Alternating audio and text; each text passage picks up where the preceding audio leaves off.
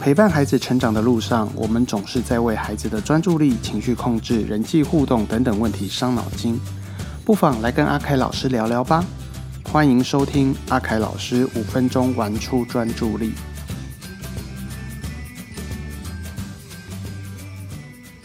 大家好，我是张旭凯阿凯老师。最近好像学校有很多的运动会，然后呢，我不知道有没有关系哦，因为很多的妈妈来问我，担心孩子是不是有扁平足的问题，所以我在想，是不是因为运动会，然后孩子可能跑步常跌倒啦，走路不稳啦，扭到脚啦，然后可能会有其他的家长或是老师提示说孩子会不会是扁平足，所以很多妈妈开始担忧。什么是扁平足啊？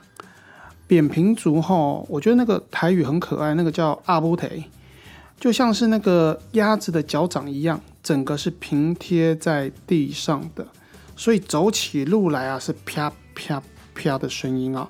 呃，你试试看，这个是一个基本的观察，就是你去听孩子光脚在家里的地板上走路，尤其是那种瓷砖地板，好。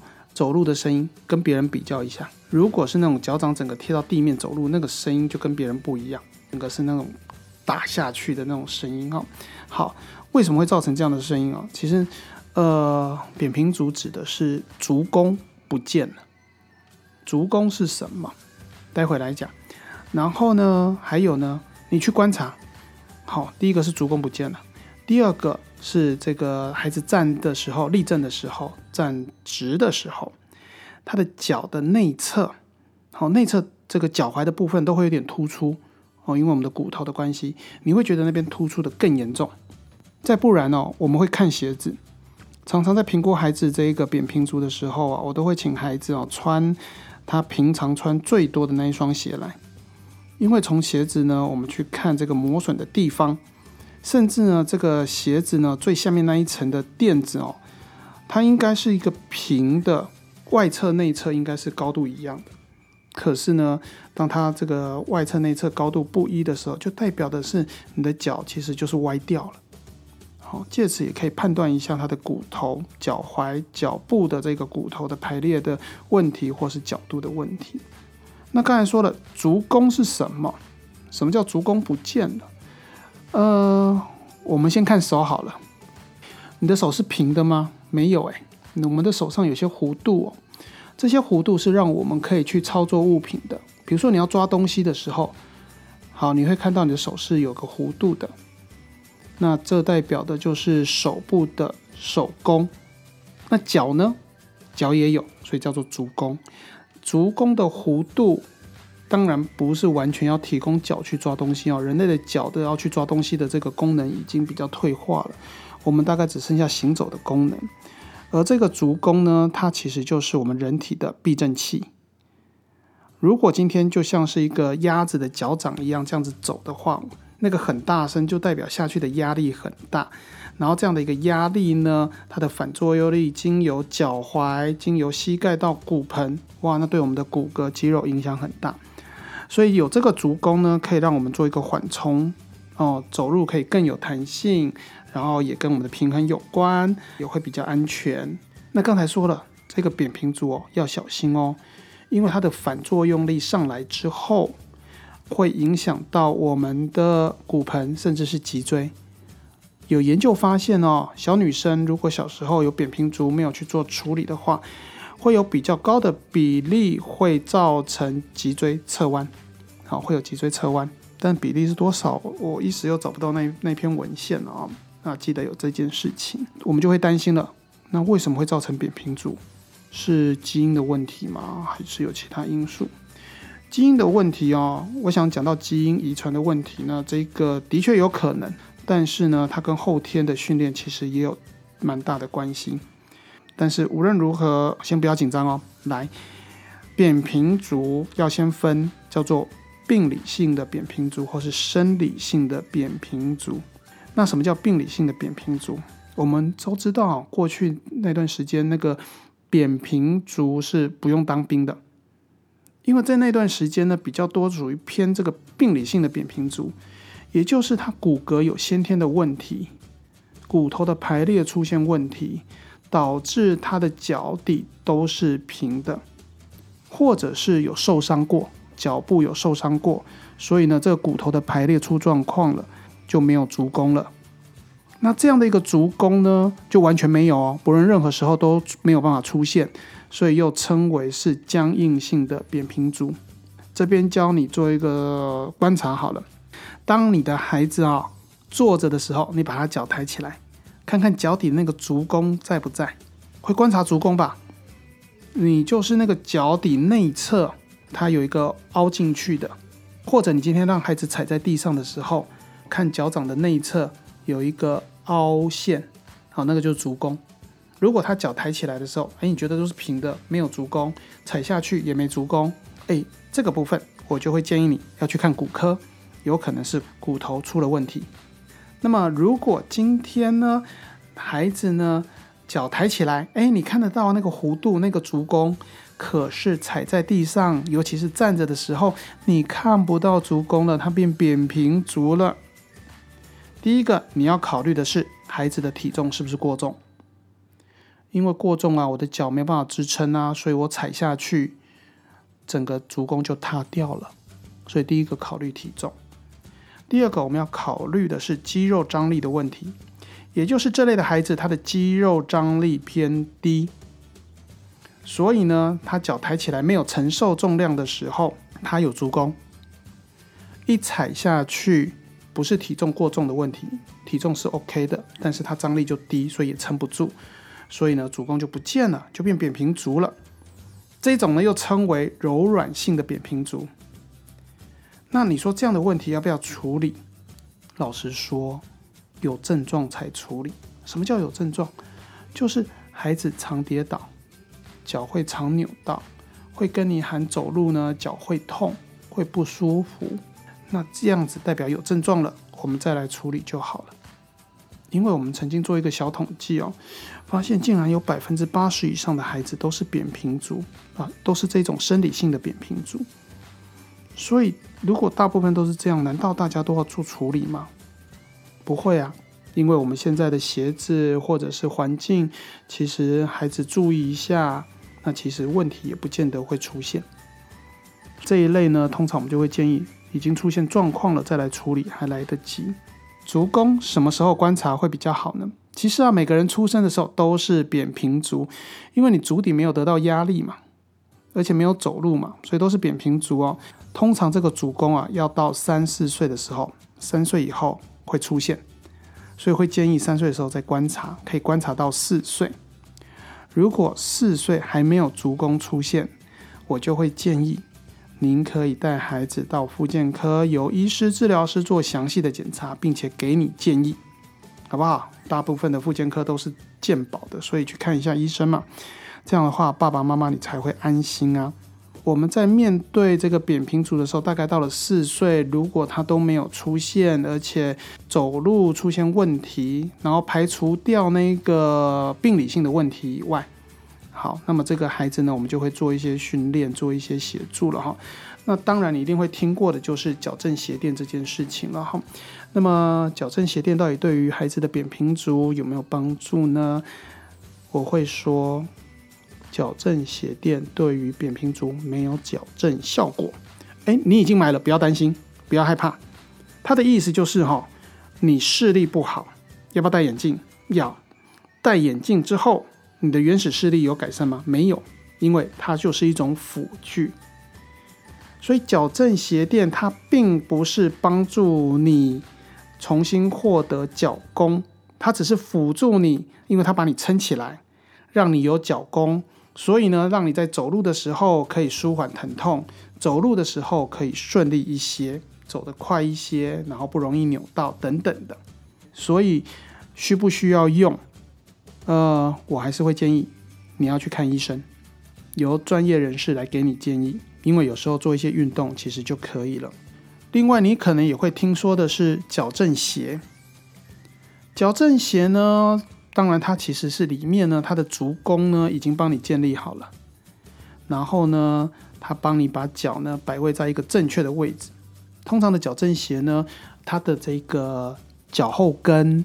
侧边会稍微比较硬一点，因为它要帮你的脚摆位正确，而且会比较偏高筒一点，因为它要保护住这个脚踝，让你不容易去改变位置，所以呢，你的摆位会比较正。这样的鞋子呢，到底好或不好，其实有很多的考量因素，当然经济因素也是其中之一。哦，因为它不见得便宜。所以呢，如果真的需要的时候呢，刚才说了，专业人士、医师的给你建议，可能先从矫正鞋垫开始。但是不论矫正鞋垫、矫正鞋，我都会强烈建议运动不可避免，运动不可避免，一定要运动，训练一下脚底的肌肉，让它的足弓比较容易产生，好把它练出来。那做什么运动？我跟你讲，最简单的运动是什么？垫脚尖。因为你垫脚尖的时候，你的脚底的肌肉就会用力、用力收缩，所以去训练脚底的肌肉，慢慢的足弓就可以回来了。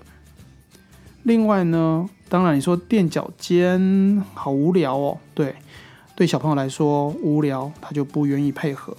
那么我们就来玩游戏吧。什么样的游戏？我叫做脚底起重机。我会建议哦，你拿废纸或者是报纸，虽然我知道现在好像大家的报纸很少。很少看报纸，所以家里报纸很少。去找报纸，用报纸呢或废纸呢捏成一个一个的纸球，这个大小呢大概就是呃差不多十直径十公分左右就可以了哈。好，十到二十公分。那么因为用报纸揉成的纸球，表面上呢因为不是那么的平顺，所以呢它可以给脚底触觉刺激，可以诱发足弓的一个产生。那怎么玩呢？你找了一堆纸球放在地上，请孩子坐在这个纸球堆旁边。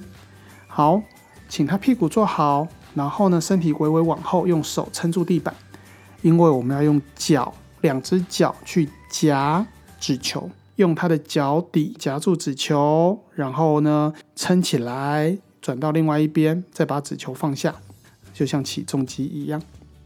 然后可能一开始准备个十颗纸球，把这十颗纸球转移过去。所以呢，在过程当中，刚才说了，纸球可以刺激脚底。那么你要夹的时候，其实脚掌的肌肉也在用力，所以一样达到像垫脚尖一样的效果。当然，你要夹起来的时候，其实肚子也在用力。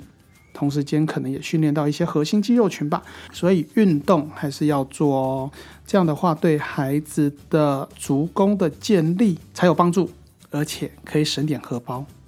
否则，接下来的日子就要孩子长得快，可能半年就要换一次鞋垫呢。哦，这个对妈妈的荷包可能伤害很大哦。那刚才一开始说了，妈妈担心是我的孩子还小，将来会不会有扁平足啊？我现在就开始担心了，怎么办？没关系啊，我们如何预防扁平足的出现呢？第一件事情，增加运动量。增加什么样运动？刚才的运动是在孩子是扁平足已经确认了以后的运动。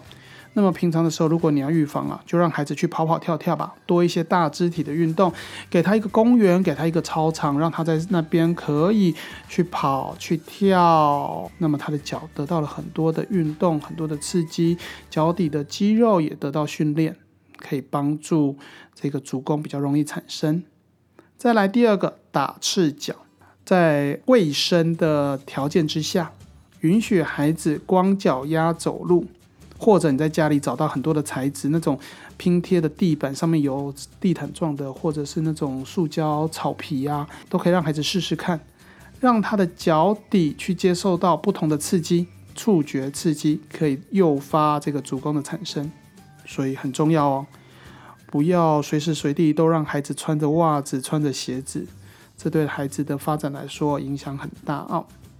再来，有些妈妈会问我说：“我既然要预防扁平足，那我可不可以就事先穿这个有足弓的鞋垫，或是买鞋子的时候我就要特别挑有足弓的？”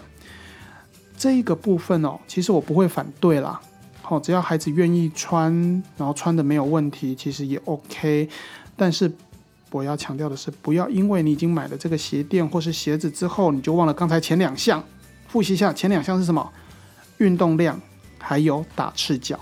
那么在对于鞋垫这件事情呢，因为每个孩子的你说的发展，男生女生身高体重都不同，都用同一套鞋垫吗？我倒不这么认为。就像你都是近视，但是每个人度数不同，还要加上散光，所以每个人都要量身定做去量你的视力去配眼镜。鞋垫其实也是哦，所以我会建议一定要是量脚定做的才好。好，去量你的脚型，然后根据你的体重，然后甚至是根据他们统计出来的几岁的孩子的足弓应该发展到什么程度，那么去做这样的一个鞋垫会比较好。因为呢，我们担心的不是那个鞋垫不高，我们担心的是鞋垫过高，那会造成足底的压力，那个叫过度的支撑的，那个过度的支撑反而伤害了骨头，反而让孩子将来的整个骨骼的发展会变得更不好。所以今天你今天要让孩子穿开始穿鞋子，你认为需要点鞋垫，需要一点这个有足弓的鞋垫，我觉得无可厚非。好，但是你要观察孩子穿起来舒不舒适。如果他穿起来跟其他的鞋子，或是打赤脚的时候穿起来，这个鞋子穿起来走路更糟糕，不想走，不愿意走，或者跌跌撞撞，或者走路速度变慢了，你就要考虑这个鞋垫合不合适喽。那么我们今天讲到的是扁平足的这件事情哦，所以待会可以开始观察一下你的孩子是不是扁平足。如果足弓这个过高了。或是过低，或是没有，诶，其实你可能都会担心，没有关系，把你孩子的足弓的状况呢拍照下来，我来帮你看一看。或者你觉得太慢，那没关系，你就找离家最近的复健科或骨科带去给医生检查。好，当你有任何疑问的时候，你都应该去询问医疗专业。好，呃，扁平足的问题啦，不是什么事情都问医疗专业哈。就是扁平足这个问题，你就应该去问骨科啊、复健科，或甚至是你们家附近的这一个加医科、小儿科，我觉得都 OK。由专业人员来跟你做讲解，爸爸妈妈会比较安心。真的不希望你们自己多想，不要想太多，好不好？好，那么也提到了如何预防扁平足的运动啦，或者是你要怎么选择这一个矫正鞋垫。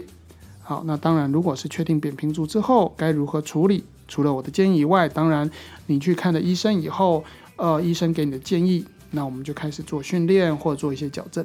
刚才我们说了，有百分之八十的孩子都是扁平足，其实不见得有那么多的孩子不是那么全部的都有在日常生活中有问题或是造成困扰，真的不要担心，好吗？扁平足的孩子也是有他的一片美丽的天空与未来的。